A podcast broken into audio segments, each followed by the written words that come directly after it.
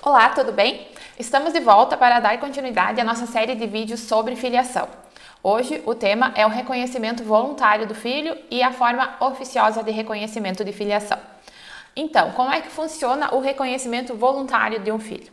O pai, assim que houver o nascimento da criança, com a certidão de nascido vivo do filho, se dirige até ao cartório e reconhece a filiação, coloca seu nome, da, da companheira, da mãe da criança e reconhece a filiação. Outra forma de reconhecimento de filiação acontece quando o pai não está na cidade na hora do nascimento do filho, ou já sabe que o filho vai nascer, ele pode reconhecer essa paternidade através de uma escritura pública, onde ele diz que reconhece como seu filho, filho de fulana, se já nasceu, nascido em, em tal cidade, em tal data, ou se não nasceu, só reconhece que o filho que vai nascer é dele. Também temos a opção de reconhecimento de paternidade via testamento. Isso é bastante estranho e complicado, porque a gente já imagina assim, né? Os filhos já estão lá nervosos com o falecimento do pai, vão abrir o testamento, já estão dividindo os bens, as casas, tudo que o pai deixou, e lá no testamento consta que ele tem outro filho. Esse reconhecimento é irrevogável, assim como todos os outros reconhecimentos de forma voluntária de paternidade, ou seja, os filhos não têm como contestar esse reconhecimento uh, eles vão ter que dividir com esse novo filho. Lá ele vai dizer que reconhece e ele pode usar esse testamento para fazer constar o nome do pai falecido na sua certidão de nascimento. Outra forma também de reconhecimento voluntário é quando, por exemplo, a gestante inicia um processo de alimentos gravídicos, né, um pedido de pensão durante a gravidez, e o suposto pai vai lá e reconhece como sendo pai e reconhece o filho. Então, essas são as formas voluntárias de reconhecimento de paternidade.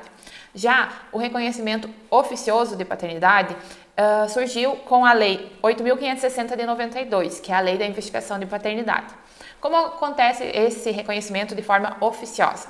A mãe, ao registrar o seu filho sem o pai, ela pode indicar ao oficial do registro que conhece o pai, que o nome do pai, endereço do pai, profissão e, o, e pedir o reconhecimento oficioso da paternidade. E como é que vai acontecer esse reconhecimento oficioso da paternidade? O oficial do registro vai informar ao juiz que existe esse pedido, o juiz vai notificar esse suposto pai para que ele, em 30 dias, confirme essa paternidade, aí o nome dele vai constar na certidão de nascimento da criança, ou negue essa paternidade, ou simplesmente a pessoa pode não se manifestar depois dessa notificação.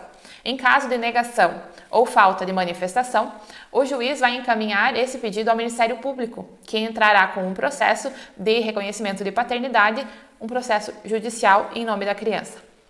Outra forma também que vimos que ajudou bastante no reconhecimento de paternidade foi o provimento do CNJ, o conhecido como Pai Presente, é o provimento número 16 de 2012. O que e por que, que surgiu esse provimento? Ao ser realizado um censo escolar, foi constatado que muitas crianças não têm o registro de um pai na sua certidão de nascimento, então ela não tem vínculos com o seu pai. Então se viu a necessidade do reconhecimento de paternidade. Como que ela ocorre já utilizando o provimento? Da mesma forma que o reconhecimento oficioso.